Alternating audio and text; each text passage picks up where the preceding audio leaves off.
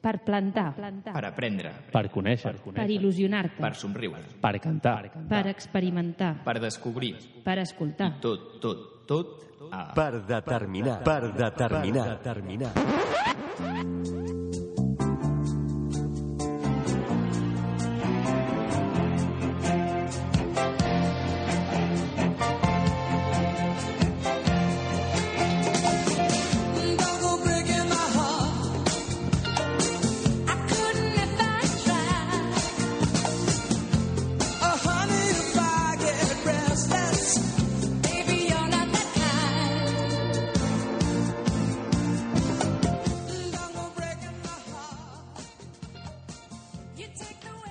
Benvinguts tots al cinquè programa del 2 de desembre de la nostra tercera temporada. Hem començat el mes de desembre i ja queda res pel que són les vacances del Nadal. I avui és un dia especial perquè avui per nosaltres, per una ràdio local, això no ens afecta, però avui és el dia que totes les ràdios estan preocupadíssims perquè ha sortit de l'Estudi General de Medis, que són l'EGM, llavors totes les ràdios estan regocijándose sobre els resultats. Ara, avui, tenim el gustàs de tenir, i ens fa moltíssima il·lusió, amb nosaltres el Elpidio Silva, el jutge inhabilitat per 17 anys pel cas Blesa. I com no, ara em toca saludar, abans de començar amb la secció de la Irene, de Recicla, de Recicla Científicament, el nostre Guillem. Molt bones, Guillem. Bona nit, què tal? Com estàs? Què tal? Molt bé. I tu? Molt bé. Preparat? A punt. Avui de què ens parlaràs a la teva secció? Avui parlarem de trencaclosques. Trenca closques, molt bé. I tu, Irene, què ens portes avui? Jo us porto ja per tancar el cicle de l'aire, perquè us he fet una masterclass en els darrers programes Sí. sobre la pressió de l'aire. Molt bé, doncs si et sembla, sense més dilacions, ara començarem amb la teva secció, amb la secció de... Recicla't científicament. Doncs endavant amb la música.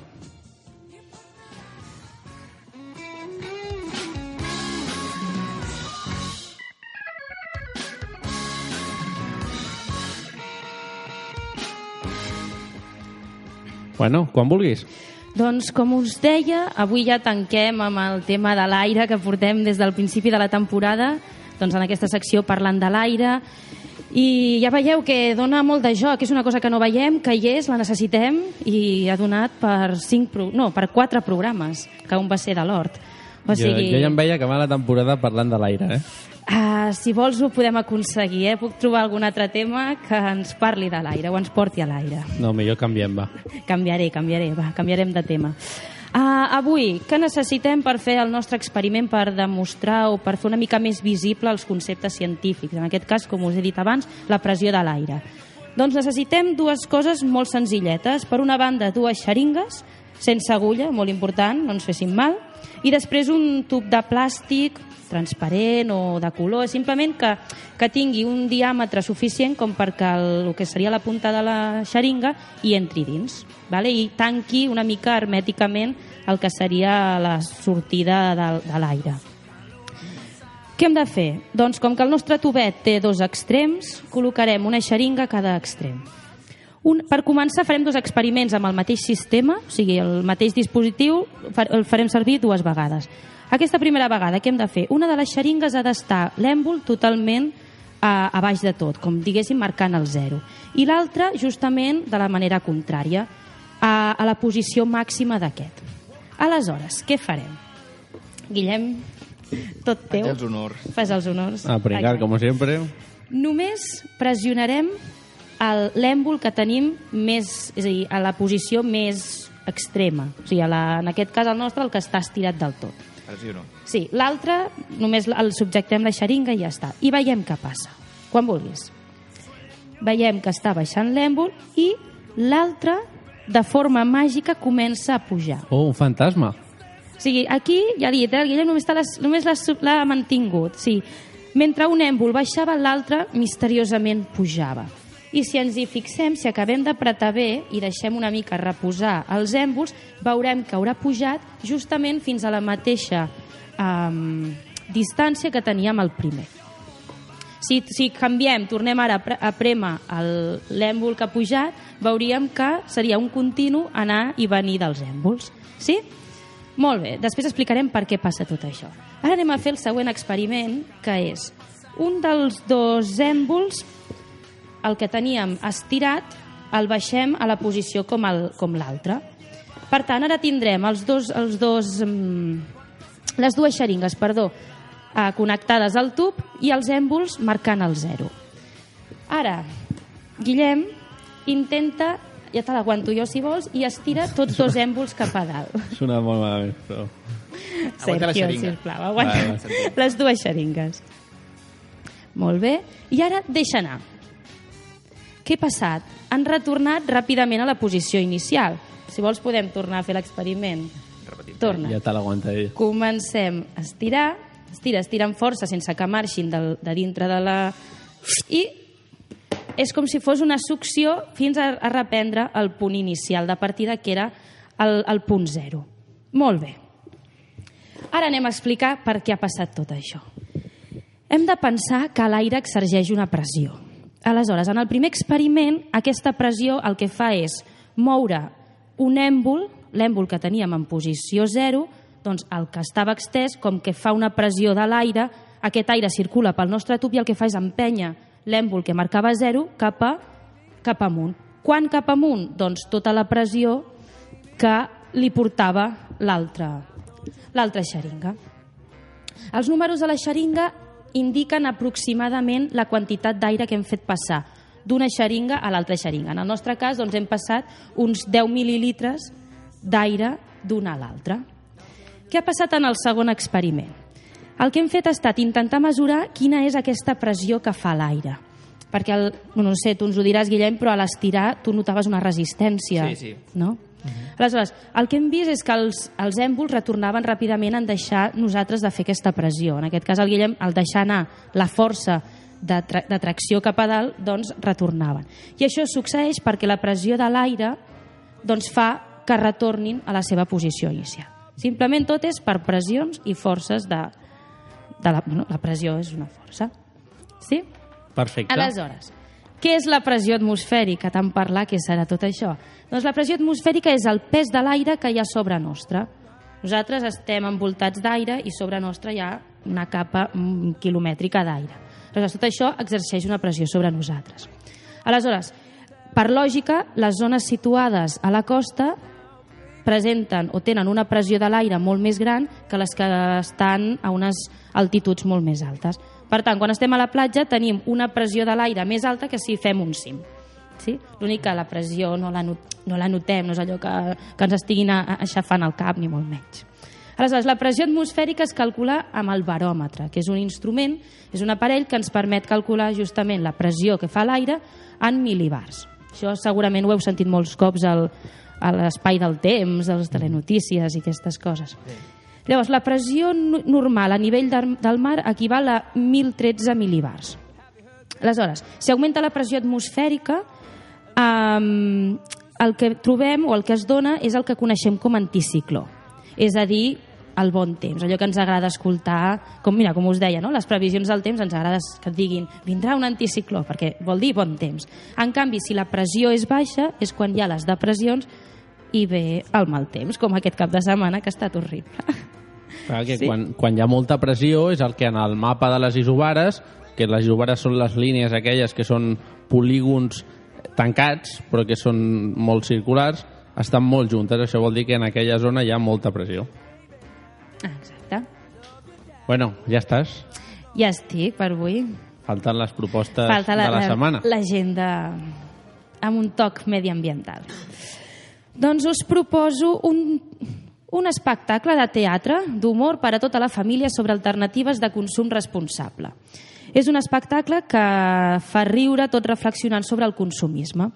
I això eh, es durà a terme el divendres 12 de desembre de dos quarts de set a dos quarts de vuit de la tarda a la Fàbrica del Sol. I és un espectacle recomanat a partir de 5 anys. També us proposo una visita guiada i un taller sobre plantes i, bi i biodiversitat al Jardí Botànic Històric el diumenge 14 de desembre d'11 a 2 del migdia. I per últim, si us agrada la música i voleu convertir-nos en luthiers del segle XXI i fer instruments musicals amb tecnologia pionera, El dimecres 17 de desembre de 6 a 8 de la tarda no us podeu perdre la visita guiada i el taller d'autofabricació d'instruments musicals que fan a l'Ateneu de Fabricació Digital de les Corts. Molt guai, doncs ja sabeu, si voleu ser uns luthiers del segle XXI, amb la tecnologia del segle XXI, aneu a l'Ateneu de les Corts, Exacte. que és la nostra competència. Però és l'Ateneu de Fabricació Digital. Que és un Fat Lab, suposo. Això ja un sé. d'aquests que estan tan de moda ara i que el Clot properament tindrem un. Bueno, doncs ara, Guillem, amb la cançó del Jamie Cullum del nou CD d'Interlude, que us he de dir que està molt bé, A mi m'agrada molt Jamie Cullum. vale? doncs amb aquesta cançó passarem a la teva sintonia de curioses curiositats.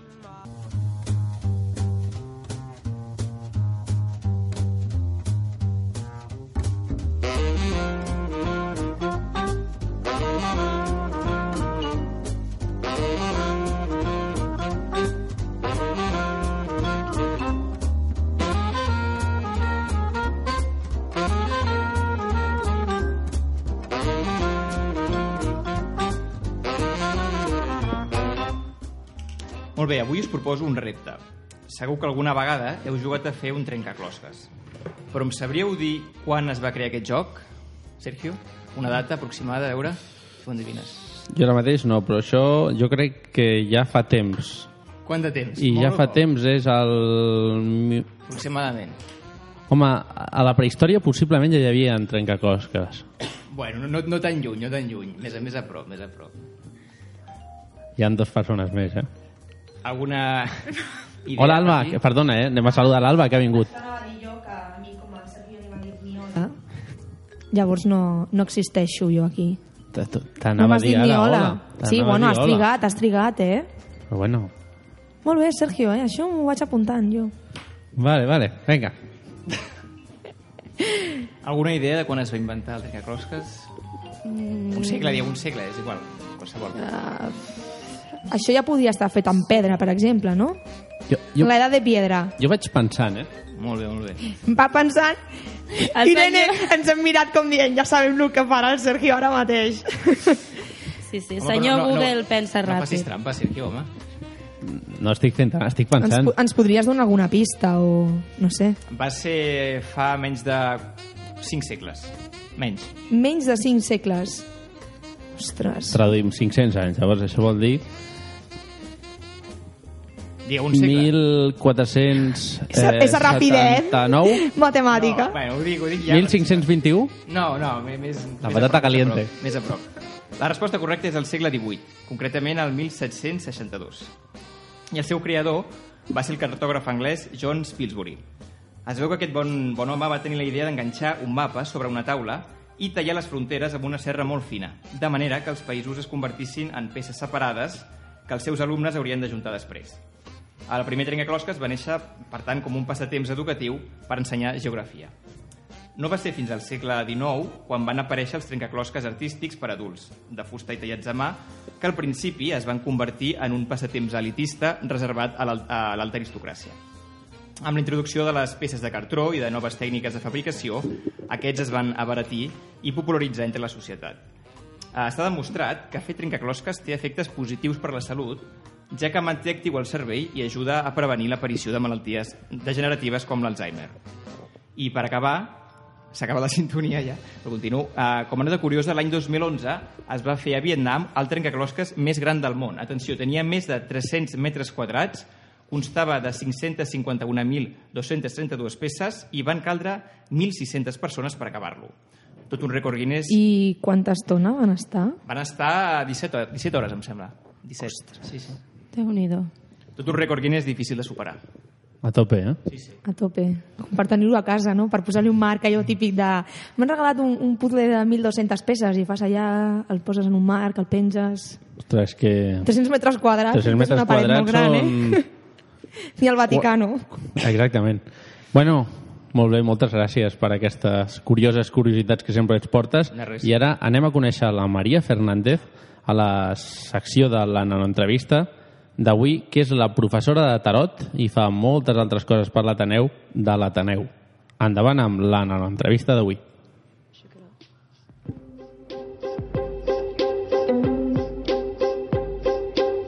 Soy la María Fernández, mi color preferido es el rojo, tengo 59 años.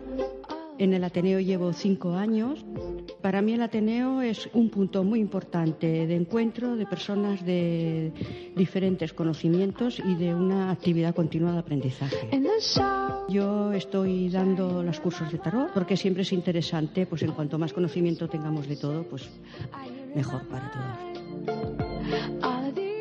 Ah, Me podéis encontrar el lunes y el jueves a partir de las cinco y media. O cuando queráis, pues llaméis por teléfono y quedamos.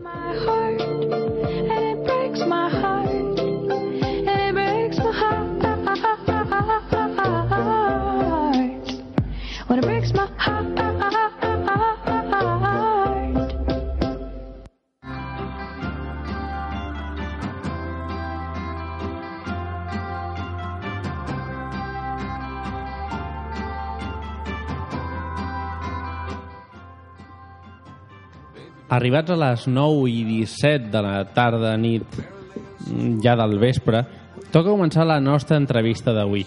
Ens fa especial il·lusió entrevistar una persona que dedicava la seva feina a la justícia, més en concret al Juzgado d'Instrucció número 9 de Madrid, on el passat 7 d'octubre fou inhabilitat per la seva instrucció sobre el cas Blesa, que el porta a 17 anys sense poder exercir com a jutge.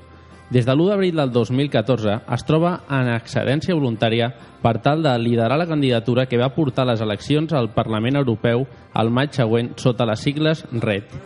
Al desembre del 2012 va exercir com a jutge del Tribunal de, de Gran Instància de Ajaccio a Còrsega, França. També és autor de llibres de poesia com Memòria inconjugable i Memòria del olvido i més recentment, al 2014, La justícia desahuciada, Espanya no és un país para jueces.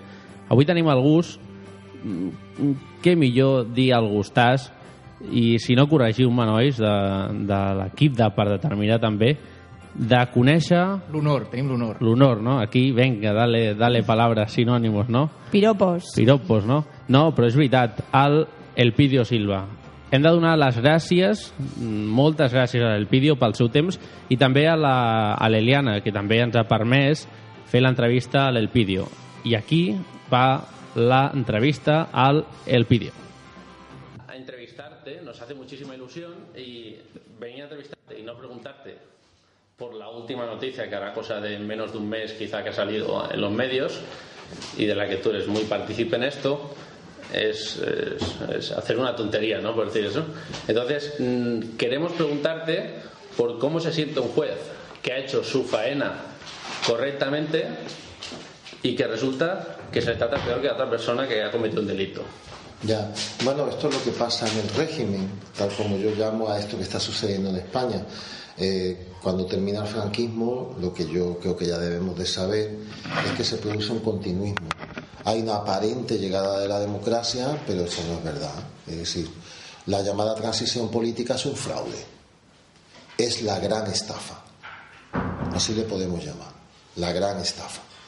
No ha habido ninguna transición a la democracia, lo que ha habido es un continuismo con una careta que es la democracia, porque sin división de poderes, eh, pues no hay democracia.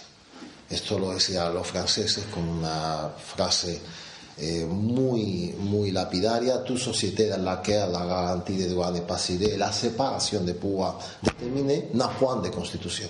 Toda sociedad en la cual la garantía de los derechos no está asegurada y no está asegurada en España, ni la separación de poderes eh, mínimamente determinada o equilibrada, pues no tiene constitución. No tiene constitución quiere decir carece de la base fundamental de una democracia. España no tiene democracia. ¿Por qué? Porque no hay un equilibrio mínimo de poderes, no solamente con el Poder Judicial, sino con los supervisores, con el Banco de España, por la CNMV, con la, Comisión Nacional de la Energía, con la Comisión Nacional de, con- de la Competencia, es decir, no hay, no hay mínimo equilibrio de poderes. ¿Esto qué quiere decir? Pues bueno, que los jueces que en mi caso han instruido, han enjuiciado y tal, pues tenían una presión tremenda del régimen para que se me condenara. Y esto lo demuestra, esto no es que yo lo diga, esto es que lo demuestra una sentencia esquizofrénica que le llamamos, ya le llamamos eh, la condena absolutoria, porque bueno, una condena en prevaricación de dos magistrados que se van del lado de Fiscalía y de Blesa de una manera que casi los dejan pelotas, porque claro, no pueden utilizarse esos términos de insulto en una sentencia, junto a un voto particular que dice que no hay nada, que no pudo haber nada, que no, que aunque yo hubiera querido prevaricar no hubiera podido, eso dice ya, ya. Beltrán, eh, que además es el único magistrado en esa sala que conoce el derecho penal, que es especialista en penal y que era el presidente y la persona más experimentada, bueno, pues eso ya pone de manifiesto que, que hay tongo. Cualquiera lo diría. O está tongado el del voto particular o están tongados los otros dos. De los otros dos, por cierto, hay uno que está muy enfermo, está de baja y no sabemos por qué. Curioso. ¿no? Es curioso. sí. A ti te inhabilitaron por mandar al señor Blesa a prisión. ¿Qué sentiste luego al enterarte del escándalo de las tarjetas negras de Caja Madrid? Y si crees que este escándalo contribuirá a conocer a toda la verdad sobre el caso Banque, todo lo que ha pasado. No, nosotros ya conocíamos, el tema de las tarjetas ya estaba en los correos. De hecho, hay un diario online, el diario.es, Nacho Escolar, esto lo publicó y pasó desapercibido. Lo que hay que preguntar a la Fiscalía es por qué en aquel momento no hizo nada y tenemos que tener en cuenta una cosa, si Fiscalía sabe que se está cometiendo un delito y no hace nada, delinque. ¿Por qué no hizo nada en aquel momento y por qué ahora sí? Y hay una cosa muy importante en mi caso que, que hay, que tener, hay que tener muy en cuenta, ¿no? Y lo digo porque ya voy a publicar el libro y voy a empezar a contar la verdad sobre el caso Blesa. Pero hay un tema en el cual Fiscalía, a mi modo de ver, si a mí se me condena, ha podido delinquir. Y es el siguiente. Si yo estaba prevaricando, Fiscalía estaba ahí delante. Yo no me había ido a, a prevaricar a una isla perdida del Pacífico. Yo no me escondí. Yo estaba allí delante. Yo estaba tomando resoluciones. Si yo prevaricaba, Fiscalía tenía que haberlo parado inmediatamente y haberme denunciado. ¿Por qué Fiscalía espera a que la audiencia lo anule todo? Esto es absurdo. Si yo prevaricaba, prevaricaba. Y si la audiencia no lo hubiera anulado todo, prevaricaba también. O sea que no hay que esperar a que la audiencia resuelva nada. ¿Qué quiere decir esto? ¿Qué quiere decir una fiscalía que para determinar que yo prevaricaba espera, tenéis que tener en cuenta que entre las resoluciones que a mí se me, se me eh, reprochan como prevaricadoras y la, y la resolución de la audiencia eh, pasaron siete meses. ¿Cómo se me permite por fiscalía, por parte de fiscalía, que yo siga prevaricando? Según esta versión de, de fiscalía, tenían que haber intervenido inmediatamente. Vamos a ver, si veis a una persona que está violando a mujeres o que está matando, ¿qué tenéis que esperar? ¿A que lo diga un tribunal? ¿No lo detenéis inmediatamente? Claro, ¿por qué no se hizo? Porque fiscalía quería utilizar como coartada a la audiencia. ¿Y por qué utiliza esa coartada? Porque no tiene nada y quería tener algo a lo que agarrarse, porque no tenía nada de nada. ¿Y por qué espera la audiencia? Pues decir, oye, vamos a esperar a que la audiencia anule todo y montamos aquí un rollito como que es que esa nulidad de todo es la causa de la prevaricación. Falso, mentira. Uno prevarica porque prevarica. Si tú ves claro que yo estoy prevaricando, no tienes que esperar a que lo diga la audiencia. Otra vez, ¿qué pasa? Si la audiencia me lo confirma todo, ¿ya no prevariqué? Es que no tiene nada que ver. Ya. Si la audiencia me lo confirma todo, la audiencia prevarica también, porque yo estaba prevaricando. Luego no tenías que esperar a que la audiencia lo dijera. Sí, no tenía sentido. Claro, lo que sucede es muy sencillo. Yo no estaba prevaricando, la fiscalía lo sabía y por eso se aguantaba. Y quiso montar un rollito con lo de la audiencia para que diera una apariencia de que yo estaba prevaricando. Si yo prevaricaba, tú me tenías que haber denunciado. Si tú no me denunciaste desde el principio, principio cometiste un delito del artículo 408 del Código Penal. No perseguir delitos. Lo de las tarjetas es lo mismo. Si sabes por los correos que hay tarjetas, ¿por qué no investigas? Porque relacionado al tema de las tarjetas, así muy rápidamente, has dicho en publicaciones que, has hecho, eh, que han salido en periódicos y en tu, en tu misma web de Elpidio Silva, que solo ha salido con el tema de las tarjetas, eh, con la Caja Madrid, con las tarjetas Black, ha salido el 0,01%. El 0,00001. Tienes Vale. que poner 4. Vale, pues eh, ahí la pifiado. Más o menos, Son más. más ceros. Ese 99,9 periódico infinito, Sí. ¿eso qué es? Lo fundamental, el algoritmo de riesgo con el que prestaba dinero Caja Madrid llevaba al banco a la ruina. Y prestaban dinero de manera que al banco lo podían llevar a la ruina como salir hacia adelante para salvar algo que ya estaba perdido. Caja Madrid, cuando llega a la unión con Bancaja, está técnicamente quebrada, está en la ruina. Lo de las tarjetas es una tontería.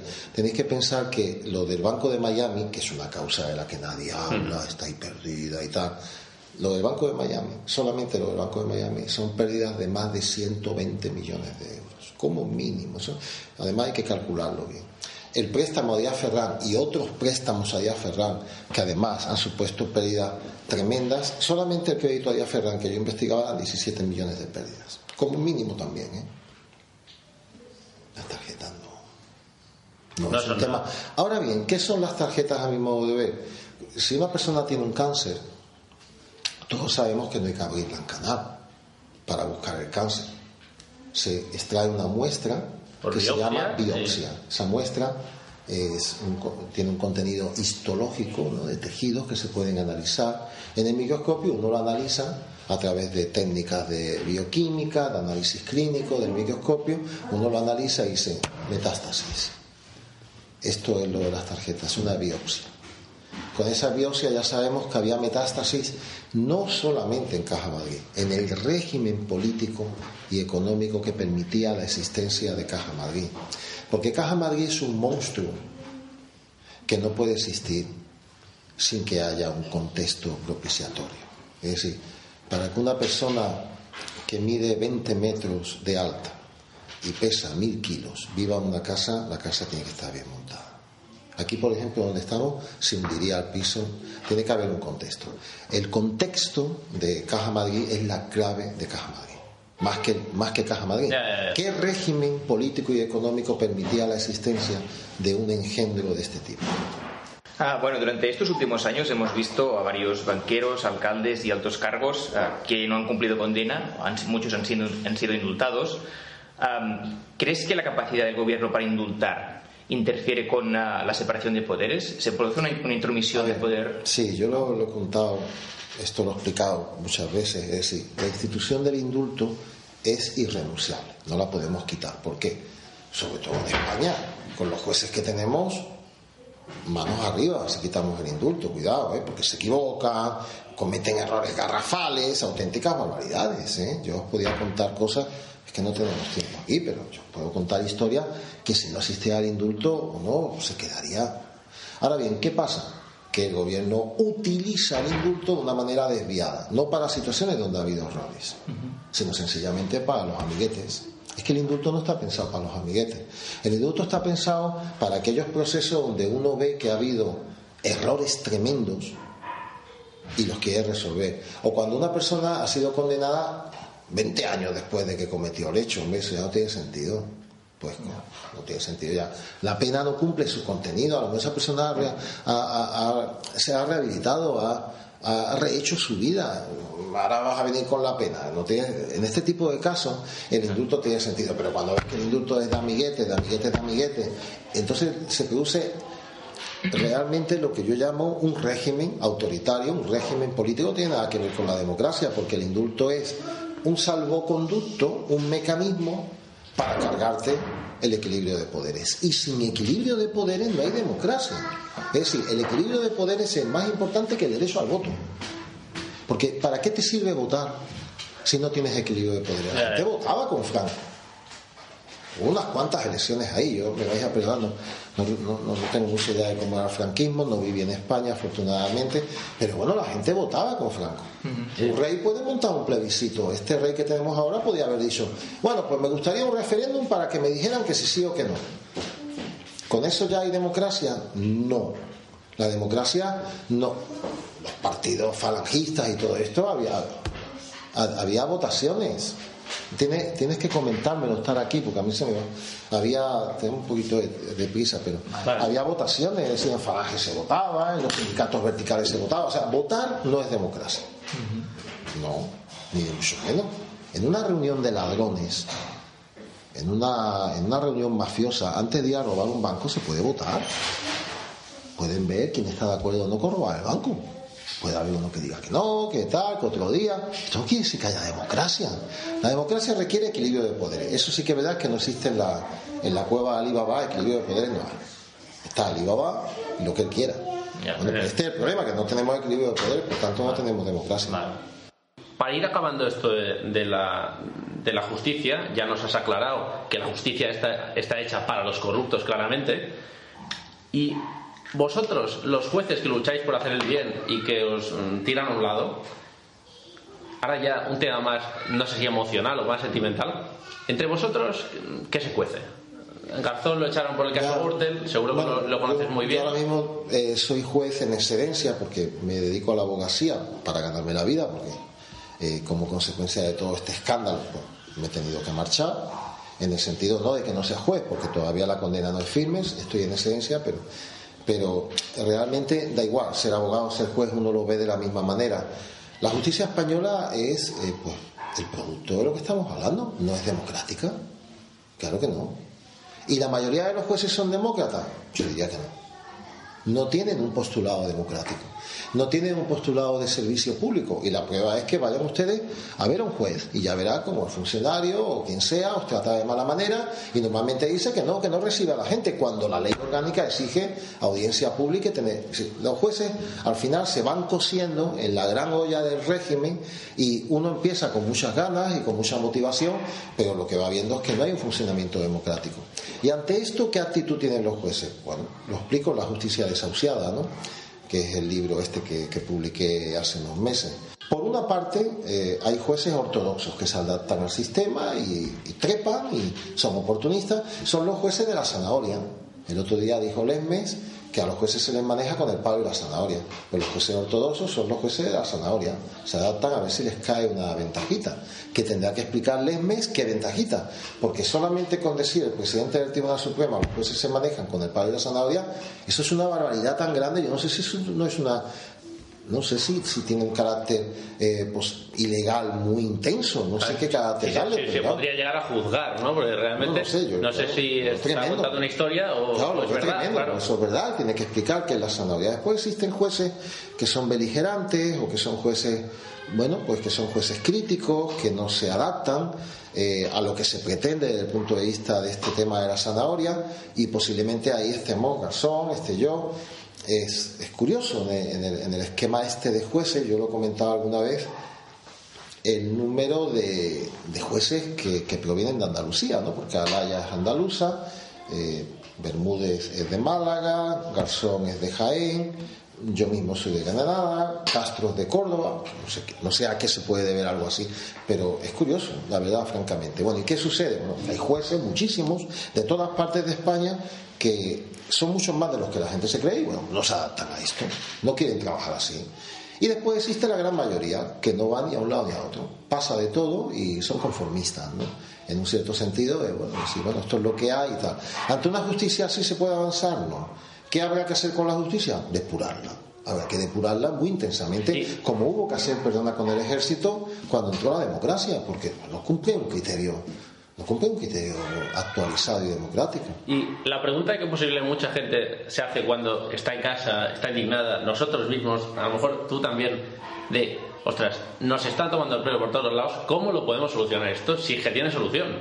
Bueno, y yo- vosotros que tenéis más mano en eso, o que por lo menos lo conocéis mejor que nosotros, ¿cuál es la manera con la que crees que podríamos intentar solucionar esto y meter todos los que han robado en la cárcel? Ahora mismo, desgraciadamente, la forma de resolverlo ya no es judicial porque, a, mi modo de ver, la justicia no está dando la talla, ni está dando la cara, ni está al nivel de lo que la ciudadanía exige. Eh, yo creo que, desgraciadamente o afortunadamente, bueno, eh, la acción tiene que ser política. Eso es lo que a mí me lleva a montar un partido político, que es Movimiento Red. Me doy cuenta de que no hay otra forma que la acción política. Yo creo que la ciudadanía se va dando cuenta. De hecho, el bipartidismo está terminado. El, régimen está acabado en cuanto a los partidos que lo sostienen. Tres partidos del régimen están acabados. Como mínimo tres para mí.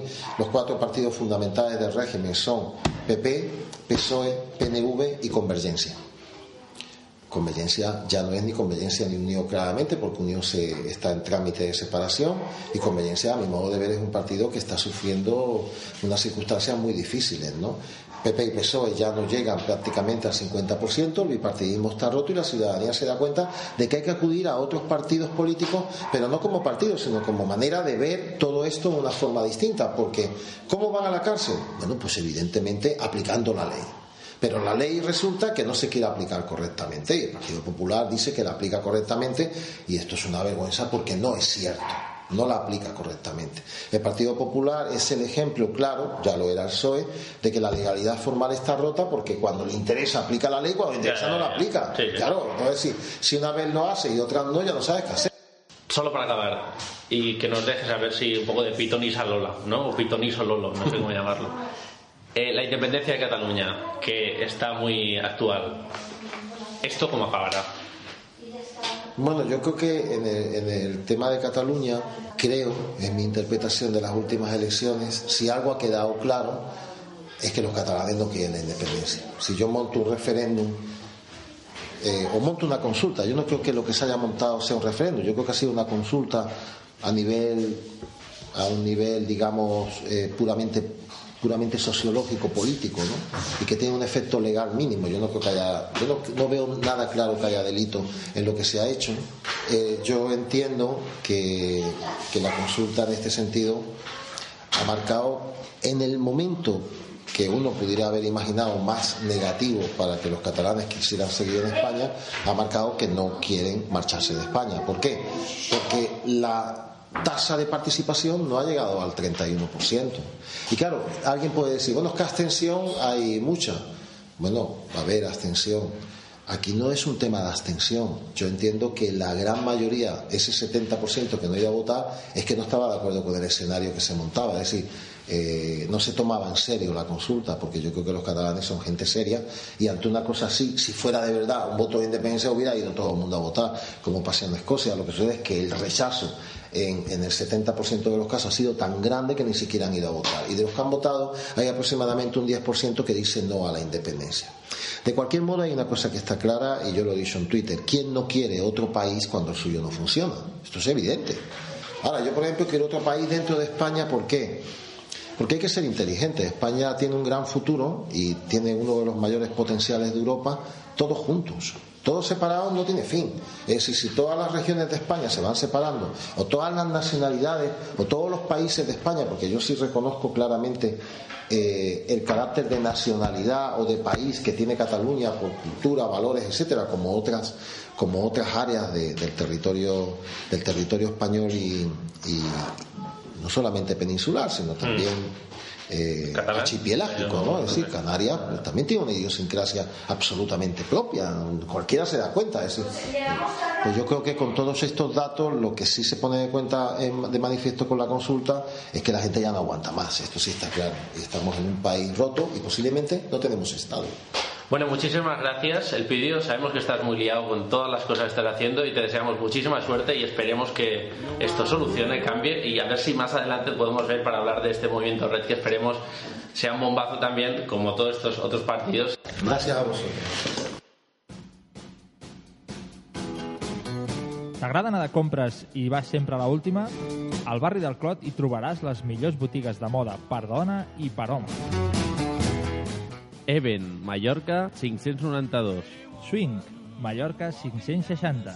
Flis Flash, Provences 598. Rius, Rogent número 26. amb la col·laboració de l'Associació de Botiguers i Comerciants de l'Eix Clot.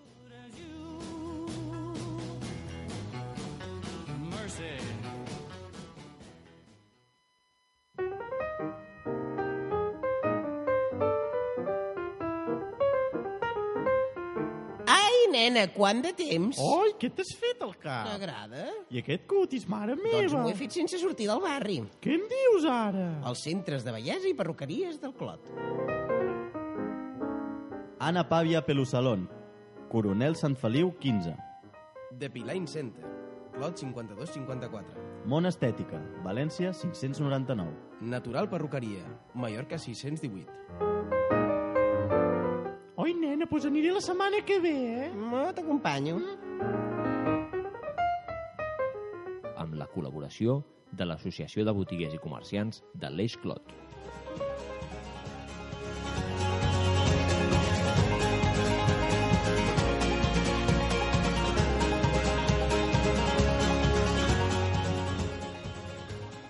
Bueno, No em preguntis per què, però després de sentir aquest anunci m'ha vingut al cap, he fet una relació d'idees des la hora y m'ha venido la xuxa a la cabeza i, i la canció del és la hora, és la hora. ah, jo pensava, no preguntis. dic, escoltant l'anunci dic, al millor t'ha vingut de la, la, la idea de he d'anar a la perruqueria i dic, no fa falta. Bueno, això també, segurament també, Te veo però... No. Gracias, gracias, Sergio, gracias. Esto es por lo de antes, ¿no? Que no me has presentado. Placa. yo te he presentado, yo... Placa. Bueno, Bueno, què ens portes avui per, per Doncs, la nostra gent que li agrada la cultura? de cultura. Comencem amb la proposta de, esportiva de, de la setmana. El dia 14 de desembre tenim la cursa popular de la Sagrera. Eh, aquesta cursa, cosa que jo no sabia, i no sé si vosaltres sabeu, és una de les curses més antigues de Barcelona. No ho sabia. Va ja amb la gent Boan, va a la part, eh? 50-50. 50-50. Doncs aquest any celebra la seva edició número 37. Fem una... Indagant per fer la secció, he trobat una mica d'història d'aquesta cursa i, bueno, doncs l'any 1977 la Comissió de Festes de la Sagrera va introduir en els actes de la Festa Major del barri una cursa destinada als nens i nenes fins als 14 anys. A l'any següent va decidir celebrar davant de l'èxit la primera edició de la cursa popular oberta a totes les edats. I d'aquí, fins avui, la número 37. Han tingut moltes dificultats perquè, bueno, clar, per la Sagrera sabeu que estan fent les obres de l'AVE Sí. i clar, sempre han hagut de mm, redissenyar el circuit i aquest any és una forma, un recorregut, l'any següent és d'un altre, etc. Però aquest- bueno, al final ja han, acone- ah, ui, ho han aconseguit i aquest any, per primer cop, fan distància homologada per la Federació Catalana d'Atletisme. Molt bé.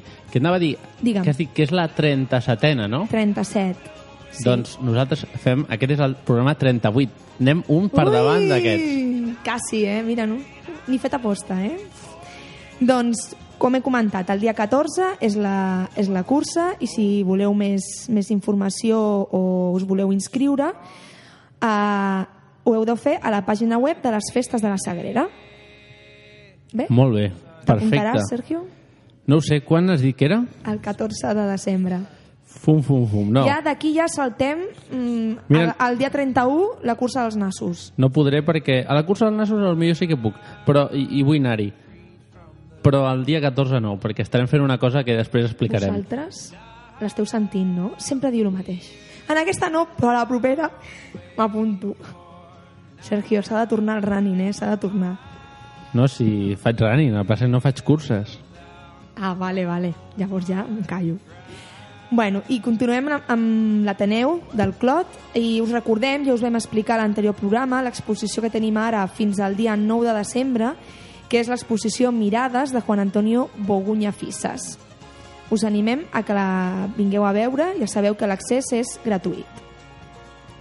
I l'altre dia estava mirant la tele i va sortir una notícia de que havien volgut recrear la primera fotografia que s'havia fet a Barcelona. Ho veu veure? No, ja dic. No, no ho vaig veure. Bueno, doncs us ho explico. Es va celebrar doncs, els 175 anys de la primera fotografia de Barcelona i van voler recrear-la del mateix punt on es va fer, eh, bueno, per veure els canvis, no? Doncs arran d'això vaig trobar aquesta exposició que estan fent a l'Arxiu Fotogràfic de Barcelona fins al dia 28 de febrer i són els 175 anys de misteri sobre la primera fotografia de Barcelona.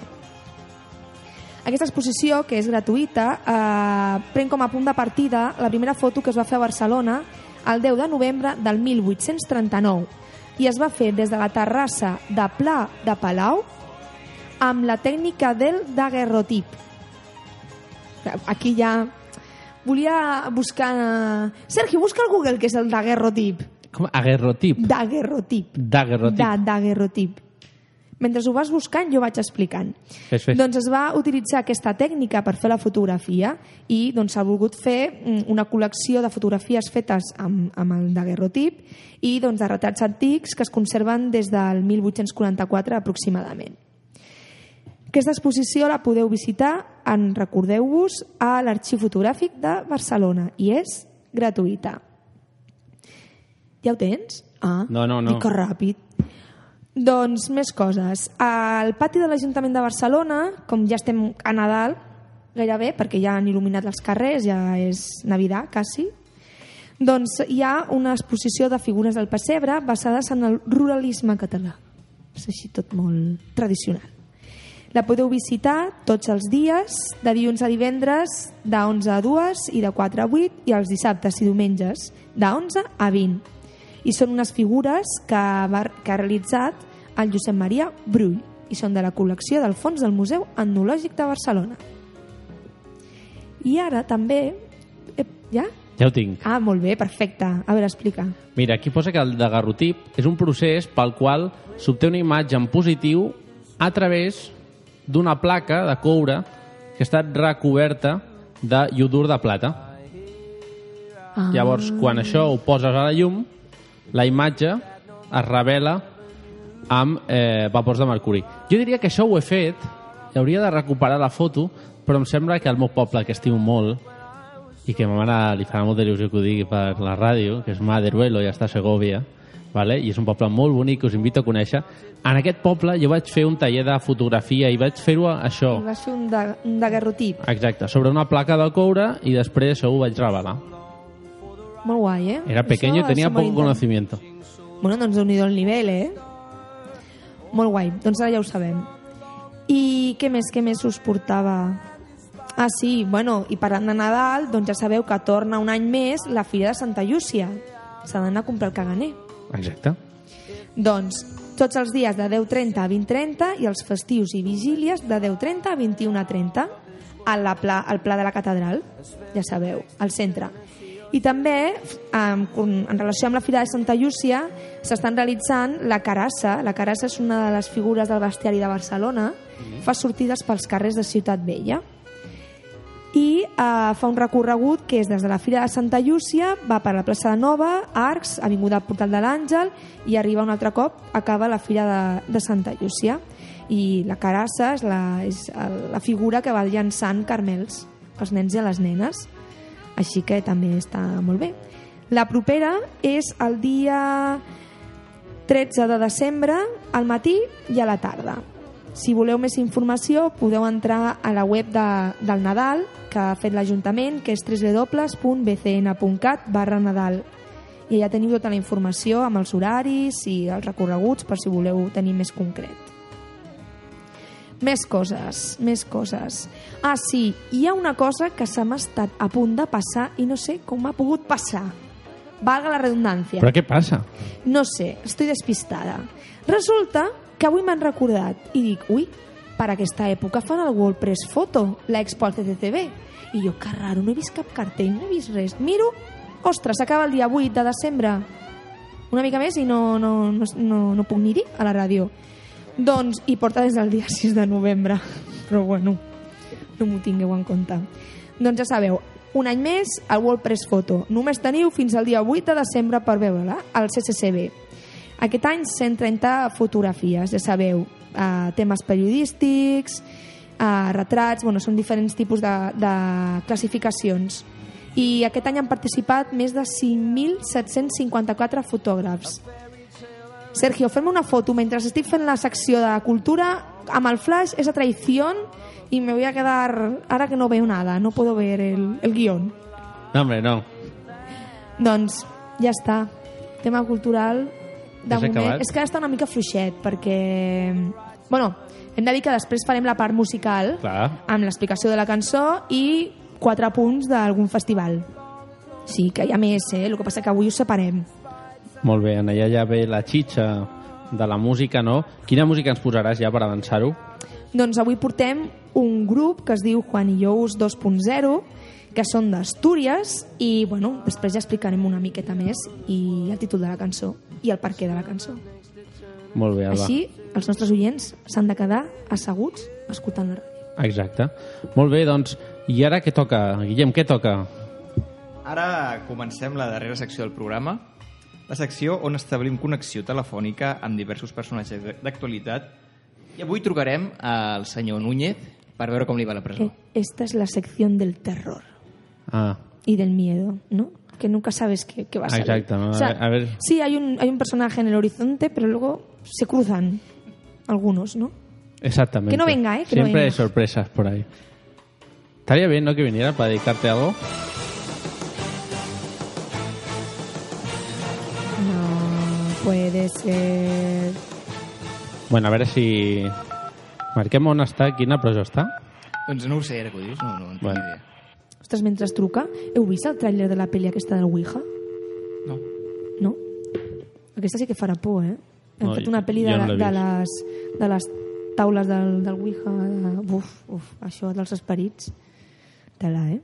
Bueno, Uh, mira, i va, estem, estem parlant d'esperits i fa aquí un, una reverberació així, mística. Qui m'està trucant? Hola? Hola? Hola. Soc el senyor Núñez? Ah, Senyor, senyor Núñez, com està? Està a la presó, no? Estic Com- com està passant? decepcionat, eh? Estic a la presó. Estàs a la presó. Uh, està amb el seu fill, em sembla, crec recordar, no? Que estan els dos junts a la mateixa cel·la. Sí, perquè és gratis, eh? És És gratis. gratis, és gratis. No, no costa diners, no costa diners. És gratis. Estic des de ja fa dos anys i, i dos meses, eh? Sí, sí, sí. Aquí eh, estoy para dos años y dos meses, eh? Perdona. Quant de temps has d'estar a la presó?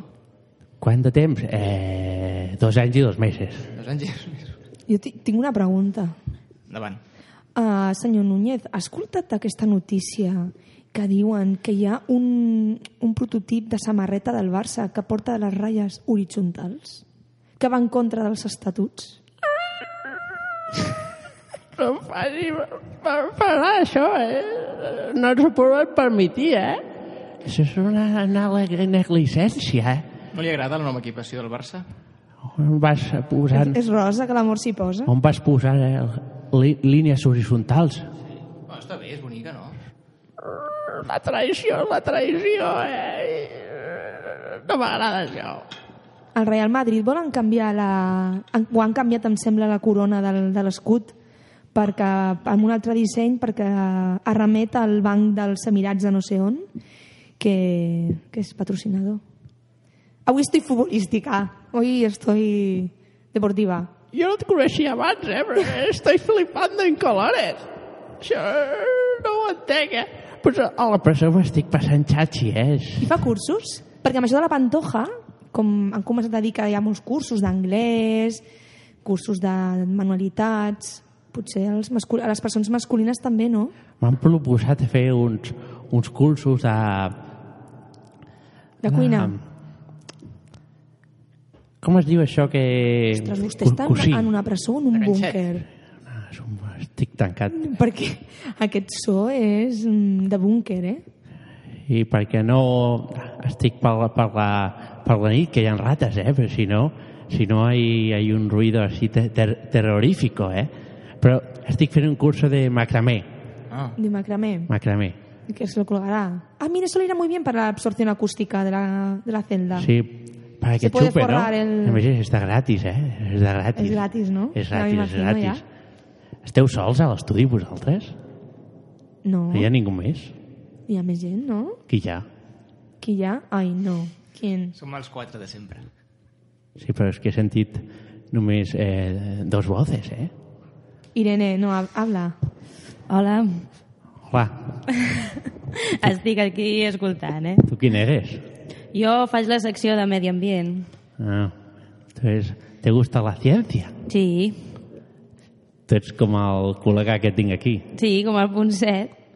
Hola, Hola. què tal? Està a la presó vostè, senyor Ponset? He anat a visitar i a donar le- lecciones, lecciones de, de ciencia para ver si jo també estic en el búnquer, eh? Si fa una poesia, veig, ja, esteu els El dos allà eh? junts, eh? Fent un vis-a-vis. I si vols vaig sortint del búnquer perquè això ja no ens ho podem permetir, Sí, és, eh? és, és una mica... L'ICO és molt car, l'ICO va molt car. Ya he, suli- ya he, ya he salido, ¿eh? Ya- ya sortit, Ya he salido. Te tengo que decir una cosa, esto no es amazing, ¿eh? Estar con el señor Núñez. Només et dic que gratis, no gratis i amazing, gratis. no? No, no. No està molt bé. Bueno, doncs, doncs eh, senyor Ponset i senyor Nú- Núñez, vigil de la nostra part, que vagi molt bé i ara toca aquí parlar amb la nostra Alba, que ens Sí. porta. Què ens portes?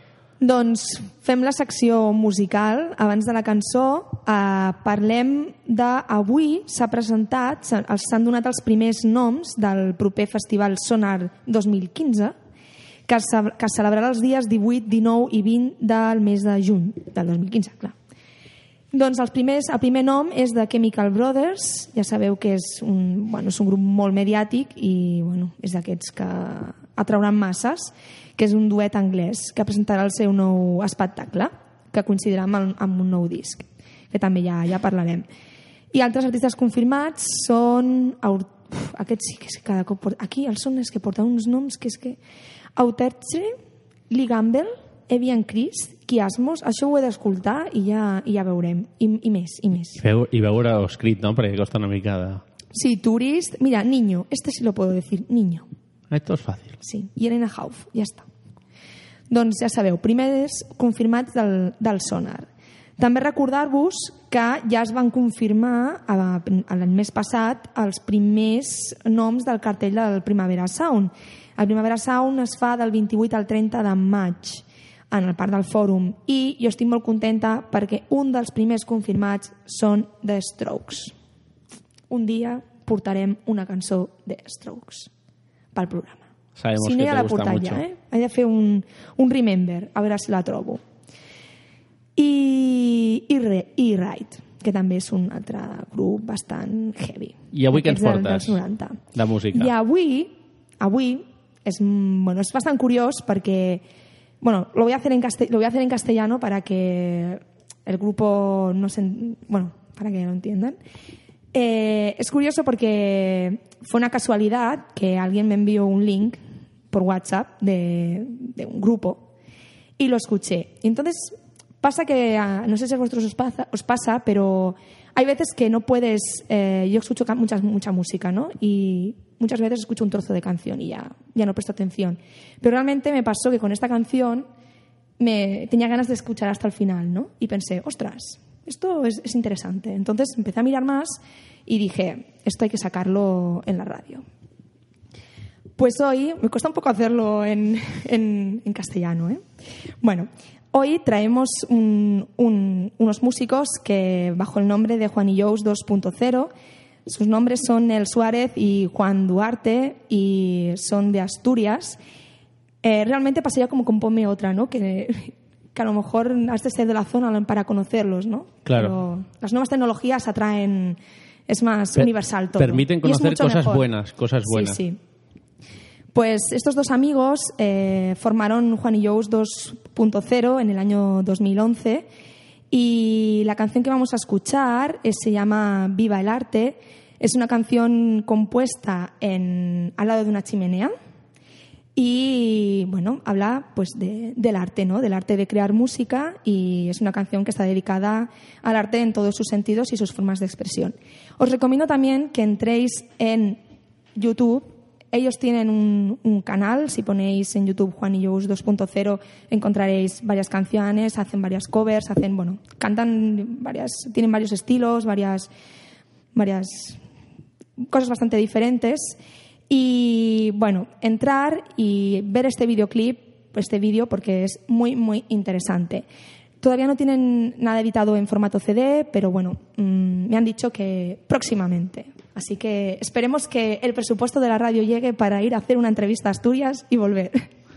sino que vengan ellos. Están súper invitados a venir aquí, a venir al barrio del Clot y poder venir a Radio Teneo del Clot para que les hagamos una entrevista. Exacto. Y si no, la haremos igualmente. Quedaros con el sonido, con la voz y con las guitarras de todas sus canciones, que la guitarra para mí es, bueno, es de las cosas buenas que he escuchado últimamente. Así que, si os parece, escuchamos la canción Viva el Arte, no sin antes dar las gracias a Chema, que, que es la persona que me ha descubierto a este grupo. Pues las gracias a Chema están dadas y ahora vamos con la canción que se llama Viva, el Viva arte. el arte.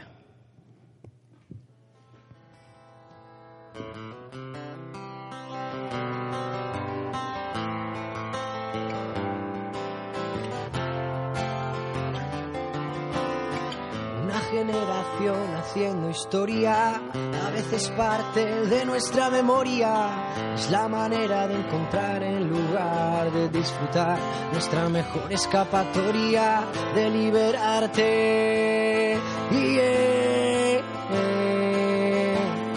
de motivarte. Es nuestra escapatoria. Dicen que el mejor lugar de este planeta está donde tú ahora mismo te encuentras. Son puros impulsos, por eso nos guiamos. Es nuestra fuente para que la bebamos. Vente, despierta. Tú decides, tú te expresas. Esa es la fuerza. Tu arte.